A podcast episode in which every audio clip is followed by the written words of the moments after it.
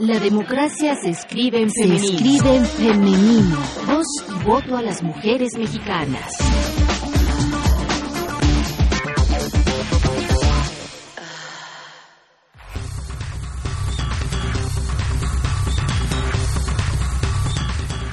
Las mujeres no alcanzan ni el 5% como presidentas municipales. Continúan las irregularidades luego de la elección del pasado 1 de julio. En el municipio de Melchor Ocampo, Estado de México, el PRI le arrebata el triunfo a la única mujer panista en ganar como presidenta municipal. Hoy platicaremos con la candidata blanquiazul Miriam Escalona Piña. Cuotas de género rinden frutos en el Congreso. Por primera vez en la Cámara de Diputados habrá más de 30% de mujeres participando de manera activa en la toma de decisiones, mientras que en el Senado alcanzarán más del 31%.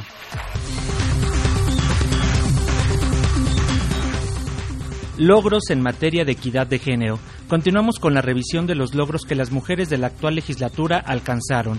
Esta mañana toca el turno de Teresa Inchaustegui.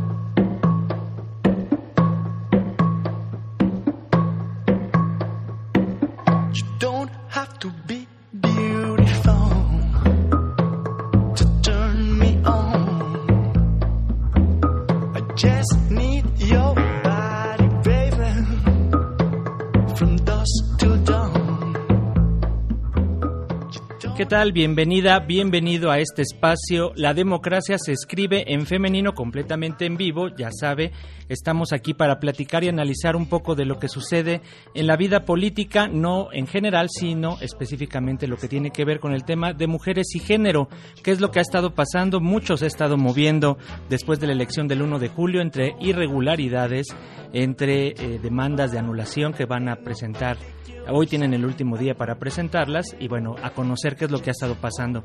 Pero antes de entrar de lleno a toda la información que tenemos ya, todo este equipo de profesionales de la información, eh, nos queremos sumar a la consternación de eh, fallecimiento de nuestro compañero Juan Pablo Bravo Hernández eh, González, con quien en particular tuve una convivencia cercana. participamos en programas a, su llegada a esta estación y bueno, eh, sin duda es algo lamentable, eh, un tipo eh, profesional, demasiado carismático, pero ante todo solidario con las causas y sobre todo las causas de género. Él participó en muchos programas dedicados a la cuestión de género porque creía en el tema. Así que desde aquí, Juanpa, sabes que se te quiere, se te extraña y sé que desde allá arriba vas a continuar con esa lucha y lo mejor que nos estás allanando el camino para que cuando lleguemos nos digas a dónde tenemos que sentarnos. Así que mi querido Juan Pablo Bravo, te quiero, te amo, te extraño, pero muy pronto, muy pronto nos estaremos viendo. Solamente es un hasta luego.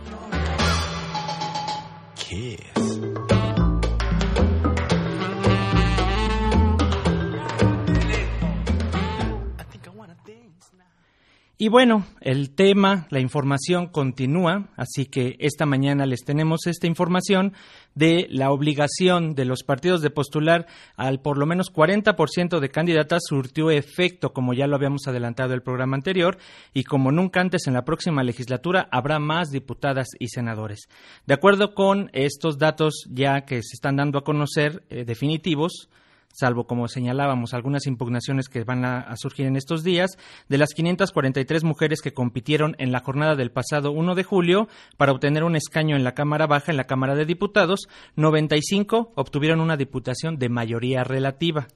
Y se alcanzó el 31.7% de mujeres electas, casi el doble que en la elección federal del 2009, cuando el porcentaje de mayoría relativa fue de apenas 17.33 o sea, 52 diputadas, de las cuales 8 renunciaron, como recordarán, para ceder su lugar al suplente varón.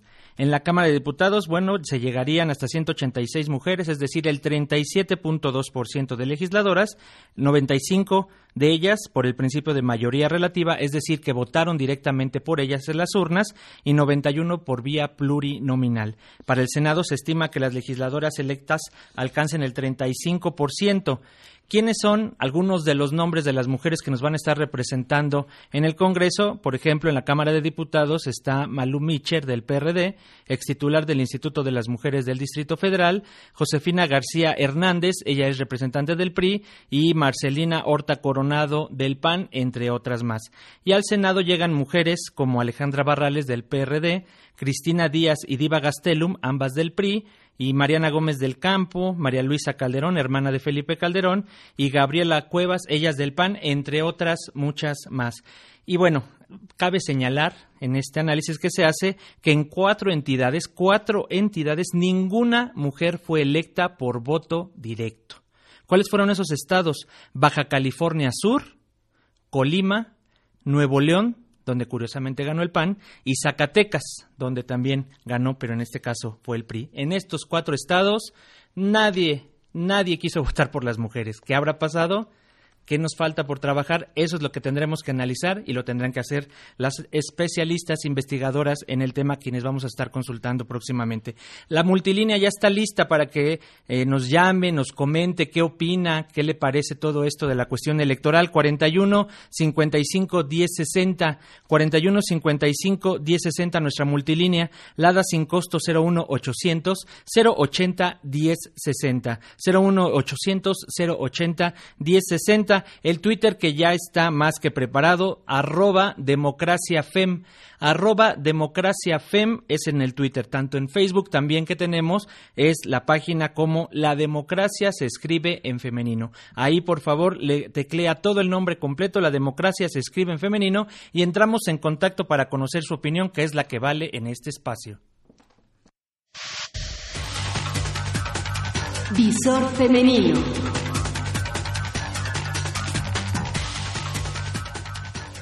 Mujeres de ideologías y agendas diversas tienen un lugar asegurado en el Senado de la República. Entre las figuras controversiales destaca la presencia de la hija del Baester Gordillo, Mónica Arriola Gordillo, quien llegará a la Cámara Alta por el partido Nueva Alianza y por la vía plurinominal. Ninfa Salinas Sada, hija del dueño de TV Azteca, Ricardo Salinas Pliego, formará parte de la bancada del Partido Verde en el Senado. La formación profesional de la representante del Verde es como licenciada en Mercadotecnia. Por las izquierdas, Alejandra Barrales, luchadora social, ex líder sindical de sobrecargos, fue electa senadora por el Distrito Federal.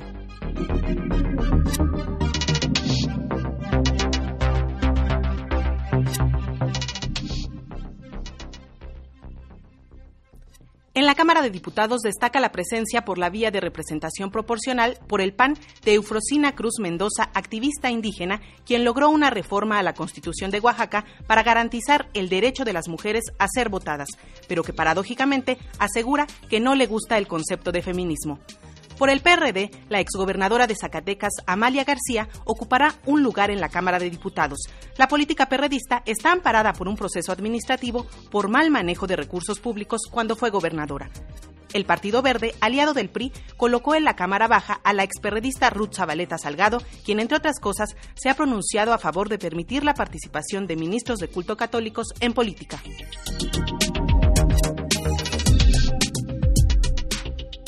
En la Asamblea Legislativa del Distrito Federal también habrá mujeres de trayectoria polémica, como la lideresa de comerciantes ambulantes Alejandra Barrios, quien llega en la lista plurinominal del PRI.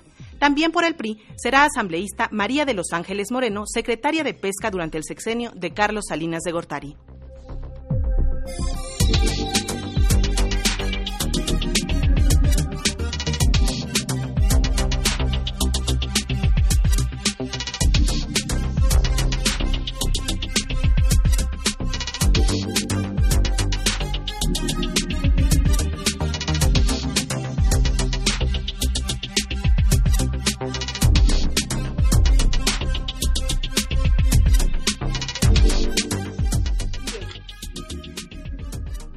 Bueno, como ya lo comentábamos al inicio de este programa, eh, Miriam Escalona Piña, candidata a presidenta municipal de Melchoro Campo en el Estado de México por el Partido Acción Nacional, la tenemos vía telefónica. Ella iba a estar aquí en presencia, pero desgraciadamente se le cruzó una conferencia. Además, la vamos a agarrar en este momento para que nos dé en exclusiva lo que se va a tratar allá. Miriam, ¿qué tal? Muy buen día. Hola, ¿qué tal? Muy buenos días, Paco. Pues muchas mira, efectivamente, eh, agradezco el espacio que nos brindan para poder hacer de manera expresa la denuncia que hoy vivimos en el municipio de Melchorocampo, en el cual en los comicios del pasado primero de julio, dentro de lo que son los resultados del PREP, nos da una ventaja importante de más de 100 votos. Posterior a ello, eh, se hace un conteo que por ley se pueden pedir, en este caso, quien quede en segundo lugar, cuando la diferencia es menor al 1%.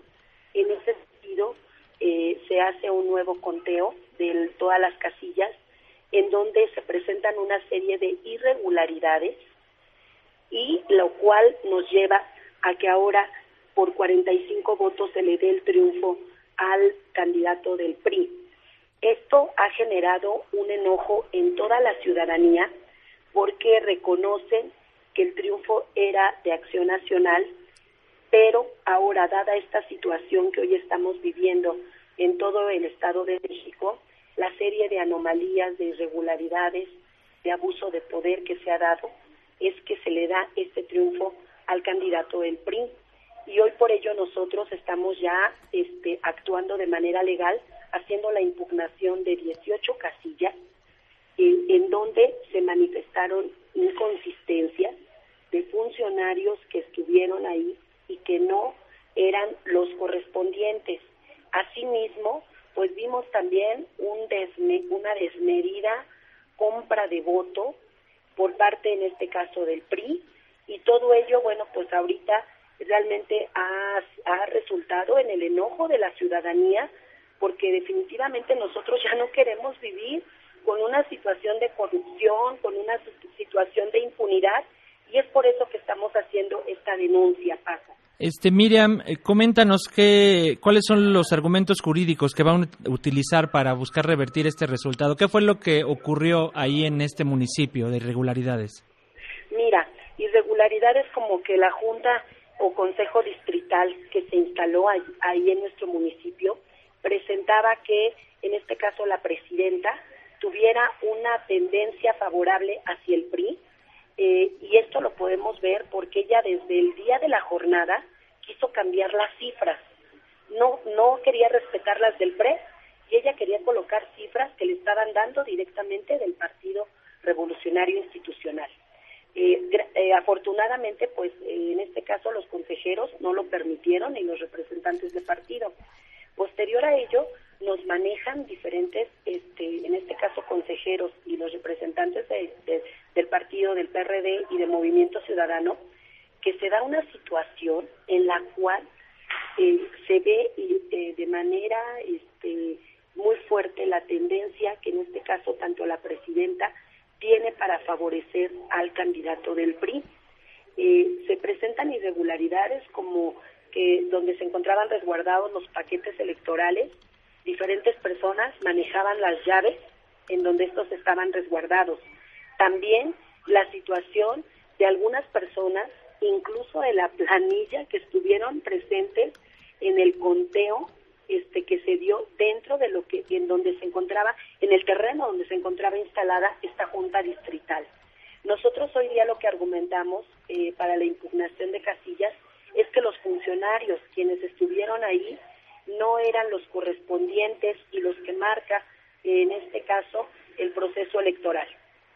Eh, coméntanos algo, Miriam. ¿El, ¿El, PRD va con ustedes juntos a, presentar esta impugnación? Así es, así es. Hay un apoyo, en este caso por parte del PRD y por parte del Movimiento Ciudadano, porque ambos este, reconocen el hecho de que nosotros eh, fuimos quienes ganamos la elección. Perfecto. Ya finalmente, eh, Miriam, ¿qué nos puedes comentar? Ya tenemos entendido que el candidato del PRI había gobernado el municipio y no con buenas cuentas, ¿verdad? Así es. Mira, yo nada más quisiera hacer una reseña que cuando esta persona entra por primera vez a ser parte de la administración municipal, entró de manera violenta, porque en ese tiempo se decía también que quienes habían ganado la elección era el PRD, entonces la persona entra y a, el día en que él toma, este, toma protesta, hay una, ahora sí, hay una protesta por la ciudadanía e incluso tenemos a ciudadanos golpeados. Entonces, eh, yo hoy hay un enojo total porque efectivamente se ve esta situación de la primera administración que tiene esta persona. Posteriormente una segunda administración hace nueve años y ahora pues sí es el enojo de la ciudadanía porque reconocemos que es una persona que realmente eh, lo único que busca es un beneficio personal más que un beneficio hacia lo que es el desarrollo de nuestro municipio, el cual actualmente, por darte un dato, es uno de los municipios más endeudados del Estado de México, así como uno de los de mayor atraso en todos los sentidos, infraestructura, desarrollo económico, en todos los aspectos, a donde quiera que nos pisemos, vemos la falta, en este caso que hay de servicios, de obra pública. Realmente hoy nuestro proyecto iba encaminado hacia poder nosotros generar un desarrollo comunitario dentro de lo que es nuestro municipio. Hoy por ello yo quiero decirte que toda la ciudadanía se ha sumado con nosotros. El próximo domingo vamos a tener una marcha por la defensa del voto libre y ciudadano. Va a ser ahí en el Chorocampo y va a ser a las nueve de la mañana. Tenemos tres puntos de reunión. Uno es en la entrada del municipio, donde se encuentra la gasolinería. Otro es en donde en la escuela primaria Justo Sierra, en la localidad de Tenopalco. Y un tercer punto es en la plaza, este, en la plaza Hidalgo de la localidad de Visitación. Así que Paco, hoy estamos en esa defensa tanto legal, pero también haciendo un pronunciamiento por algo que creemos una injusticia para nuestro municipio. Muy bien, Miriam Escalona Piña, candidata a presidenta municipal de Melchor Campo en el Estado de México por el PAN. Muchas gracias por esta entrevista y vamos a estar pendiente de lo que ocurra allá en el municipio. Yo agradezco mucho de verdad este espacio que nos puedan brindar porque hoy de verdad que los ciudadanos tenemos ya no podemos permitir que se sigan llevando a cabo estas injusticias y yo considero que la democracia la tenemos que trabajar todas y todos. Así que de verdad muchas gracias por este espacio que nos están brindando y ojalá y el día domingo ustedes nos puedan acompañar. Gracias. Claro que sí, claro que sí. Gracias Miriam, hasta pronto. Hasta pronto, que estén bien.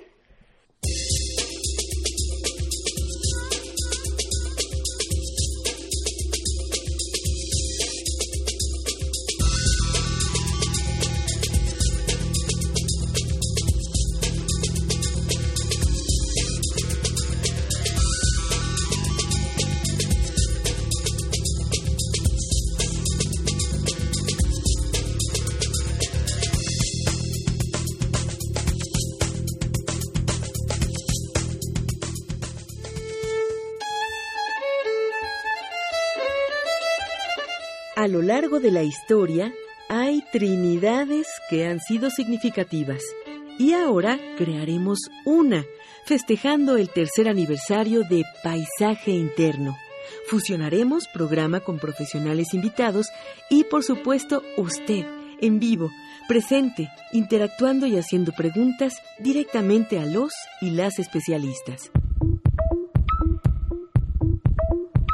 Asista con nosotras el próximo jueves 19 de julio a las 12 horas a las instalaciones de Radio Educación. Ángel Urraza 622, Colonia del Valle. Le esperamos.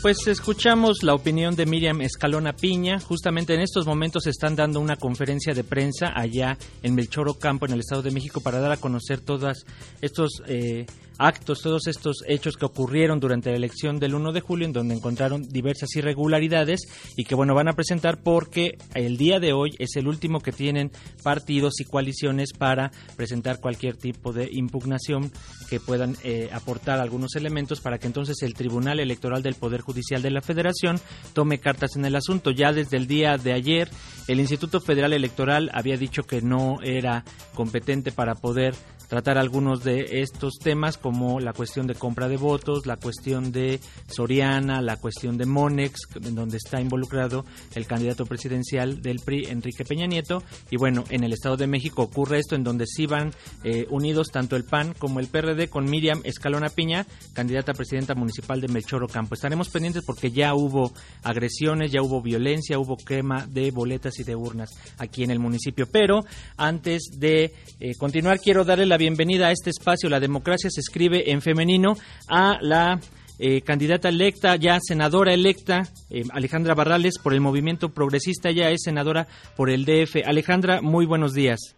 Hola, ¿qué tal Paco? ¿Cómo estás? Saludos a tu auditorio. Muchísimas gracias, este Alejandra, por tomar la llamada. Eh, ¿Nos podrías comentar eh, brevemente cuál va a ser el impulso que vas a lograr tú desde el Senado? Ya vimos todos los logros que alcanzaste en la Asamblea Legislativa para beneficio de las mujeres, como es la cuestión de feminicidios, la cuestión de pensión alimenticia. ¿Qué, ¿Cuál va a ser el eje ahora ahí en el Senado, Alejandra? Bueno, pues primero diría que estoy muy contenta, por supuesto, porque en mi condición de, mujer, pues estamos llegando al Senado, pero con un apoyo muy importante de los capitalinos, dos millones y medio aproximadamente de, capitalinos nos apoyaron. Y bueno, lo más importante es que ese apoyo es una forma de trabajo que hemos venido impulsando desde la ciudad y efectivamente lo más cercano, la Asamblea Legislativa, donde precisamente las causas de las mujeres ha sido una de las tareas más importantes para mí. Y bueno, hemos trabajado también de manera importante en la protección a las mujeres en materia de, violencia, cómo las protegemos para que no sean golpeadas. Increíblemente, todavía tenemos a muchas mujeres que son víctimas de violencia en nuestra ciudad. Y bueno, por supuesto que esto también, eh, Paco, va a ser parte del trabajo que vamos a llevar al Senado de la República, la agenda de las mujeres, donde por supuesto también los temas que tienen que ver con, con las familias, con los niños, con los jóvenes, pues son temas importantes. Me queda claro que el diagnóstico que tenemos de la ciudad, una ciudad que conozco bien, hemos trabajado aquí desde hace más de 20 años, bueno, pues eh, nos deja como primera tarea el tema de la educación. Nuestro reto es garantizar la educación a, a los jóvenes en todo nuestro país, el acceso universal, revisar lo que tiene que ver con estos exámenes de admisión que sin que pongan eh, vulnerable la calidad en la educación es importante que no sean pues un, pretexto o una razón para dejar fuera de la escuela a muchos jóvenes. Y eh, otro reto por supuesto importante que hoy enfrenta nuestro país tiene que ver con la generación de empleo. Estamos proponiendo la creación de una figura que ya tenemos aquí en la ciudad que es el Consejo Económico y Social donde facilitamos la relación, el trabajo, el acuerdo entre empresarios y trabajadores. El gobierno participa, las universidades participan y eso nos ayuda a generar empleo eh, de manera más, eh, más efectiva. Y bueno, por supuesto, lo que tiene que ver con seguridad, donde nuestra propuesta es, igual que lo hemos hecho en la ciudad, atender las causas de la inseguridad desde su origen, blindando a los jóvenes eh, sobre temas de adicciones, programas sociales, crear la red de protección social más grande de, América Latina. Y bueno, esa será parte de, nuestro trabajo importante a desarrollar en, la, en el Senado. Y por supuesto, eh, la tan anhelada reforma política que nos permita tener eh, derechos plenos también a los capitalinos como lo tienen el resto de los estados. Hacia allá iba mi pregunta, Alejandra, justamente una ciudad tan compleja como la nuestra y que siga tratada como eh, como menoría o como de segunda me parece lamentable y ojalá y si se pueda este, lanzar una propuesta más clara y concreta que ustedes ya la tienen para poder conseguir esta constitución en el Distrito Federal, esta reforma política de la que hablas. Sí, efectivamente, hemos tenido el intento más eh, cercano a, lograr esta reforma en esta Asamblea Legislativa. Hay una propuesta que está respaldada por todos los partidos políticos en la ciudad, por el jefe de gobierno, por el Poder Judicial, y bueno, ahora lo que nos corresponde en el Senado, que es por cierto donde ha estado detenida desde hace aproximadamente 10 años, bueno, pues nos toca eh, echar mano de todo nuestro nuestra capacidad de acuerdo, el oficio político para generar el entendimiento y que podamos eh, traerle a los capitalinos pues esos derechos que increíblemente siendo el territorio donde la gente tiene mayor grado de escolaridad, mayor participación, increíblemente pues es donde estamos prácticamente atados de manos no podemos decidir en materia de seguridad, no podemos decidir en materia eh, de económica, pues finanzas, tenemos que preguntarle a otros estados de la República y estamos positivos porque pensamos que hay una buena una muy buena posibilidad en esta nueva legislatura que se está por abrir en el Senado de la República. Así es, Alejandra, pero eh, sin duda también hay temas eh, polémicos que no sé hasta dónde puedan avanzar, ¿no? Como la cuestión de eh, la despenalización del aborto, que tanto ha causado escosor lo que ocurrió aquí en la Ciudad de México, el matrimonio entre personas del mismo sexo, o qué otros temas son los que ustedes ven como, como movimiento progresista que pueden impulsar. Bueno, sin duda el hecho de contar con el respaldo de la gente, colocarnos en el Senado, a mí me obliga y me deja claro el mensaje de que la gente quiere que impulsemos una agenda progresista, una agenda que se distingue por privilegiar los derechos, las libertades y por supuesto eso es parte de lo que vamos a plantear. Vamos a tomar en cuenta, por supuesto, también eh, qué es lo que opinan otros estados de la República. Todavía hay mucha resistencia, todavía increíblemente hay estados donde a las mujeres se les encarcela por decidir libremente sobre su maternidad. Hay estados donde hay persecución, hay acoso a, personas por sus preferencias sexuales, preferencias religiosas. Y bueno, pues es parte de lo que vamos a, defender, a plantear. Y muy importante, bueno, pues tenemos los argumentos para convencer lo hemos hecho aquí en el Distrito Federal y estoy convencida que vamos a poder también impulsar esta agenda a nivel nacional. Muy bien, Alejandra Barrales, eh, eh, ya senadora electa por el Movimiento Progresista, te agradecemos mucho el tiempo. Este espacio está abierto y también la ciudadanía lo que quiere es ver esos resultados que tanto se hablaron en campaña y de lo que nos estás hablando aquí. Así que si nos permites, vamos a estar dando seguimiento y demostrando la capacidad que tienen las mujeres en la vida política. Claro que sí, Paco, con mucho gusto y apenas lleguemos vamos a estar en contacto para empezar a compartir con el auditorio pues el trabajo que nos hemos comprometido a hacer y que con mucho gusto estoy segura vamos a, dar pronto resultados. Y por acá te esperamos en cabina, Alejandra. Muchas gracias. Gracias, buen día. Hasta, pronto.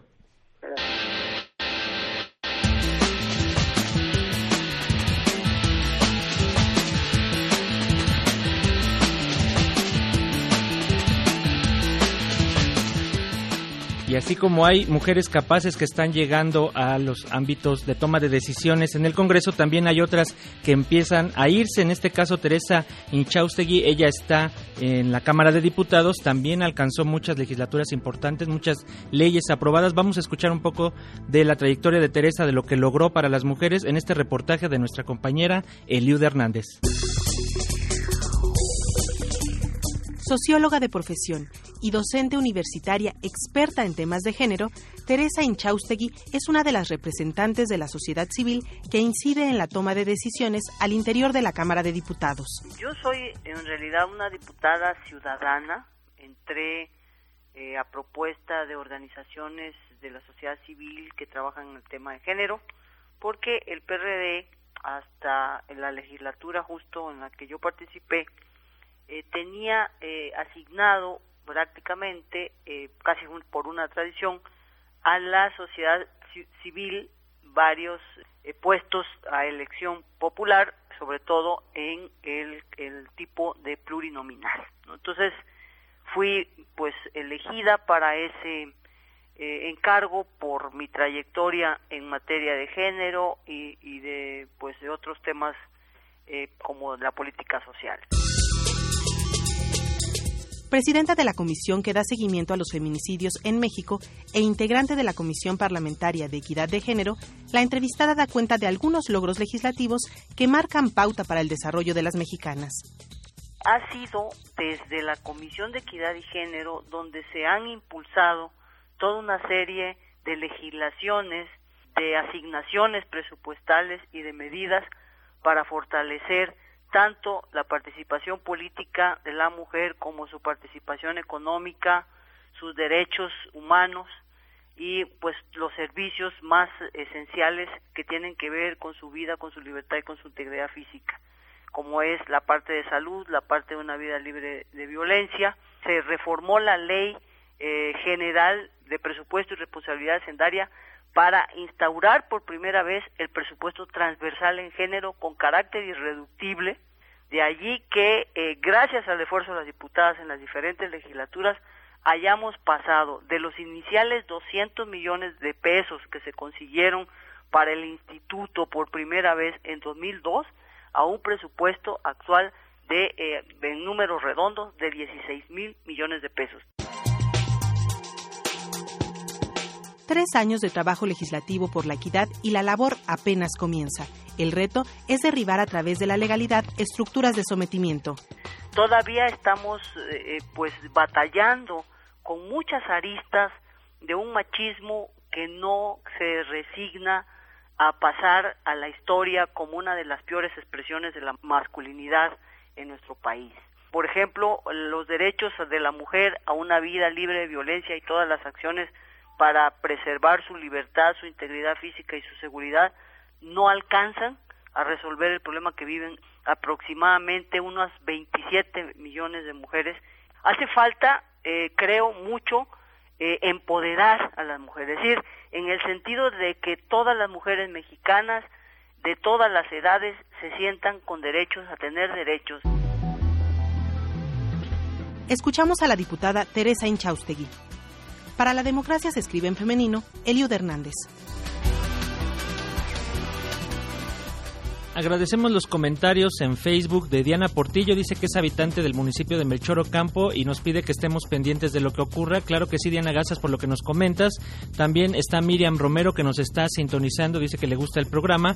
Y bueno, por hoy termina, la democracia se escribe en femenino, pero dentro de ocho días nos volvemos a escuchar y qué le parece si le invitamos para que, ya que va a venir al aniversario de Paisaje Interno, al tercer aniversario, ¿por qué no se pasa también aquí a la cabina y nos saluda, verdad? Así que le invitamos a que venga próximo jueves desde las 11.30, programa en vivo, tercer aniversario de nuestro eh, programa hermano Paisaje Interno, nuestro programa hermana, ¿verdad?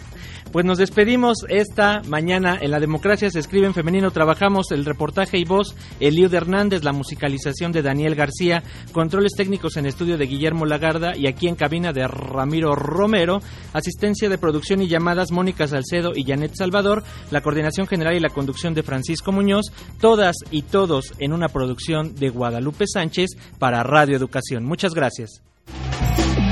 Las mujeres participamos y también decidimos. Decidimos. La democracia se escribe en femenino.